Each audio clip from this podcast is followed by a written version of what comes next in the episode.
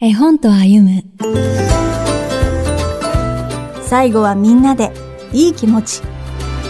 布団のぬくもりが恋しい季節にぴったりの一冊があります。福音館書店から平成20年に刊行された森のお風呂の続編森のお布団。西村敏夫作令和2年です。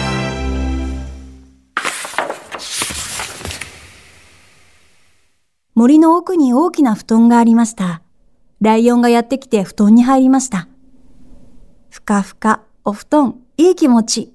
と、ワニや豚、キツネにゴリラと、いろいろな動物たちがやってきます。そして、みんなで布団に潜り込み、寝てしまいます。すると、誰かが布団を引っ張って、気持ちよく寝ていた布団は取られてしまいます。布団を取った正体は？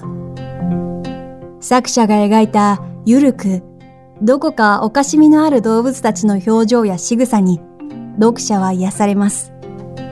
布団に入るときは誰もがそうなのかもしれません。布団の中に潜り込む動物たちの姿を子供たちは面白がりました。その姿が布団の中に消えると動物たちの寝息で浮き沈みまで感じ取れます。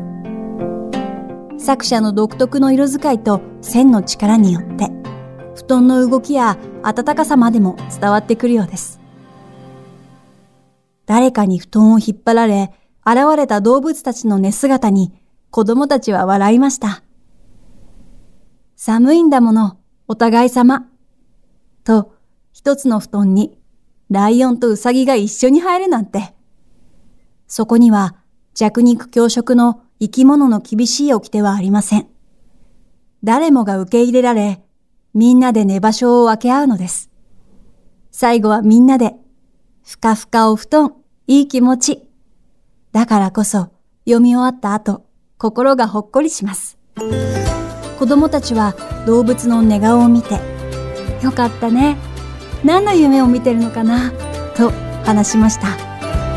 こんな森のお布団が私たち人間世界にもあればいいのにな。ナビゲーターは相川ゆりがお届けしました。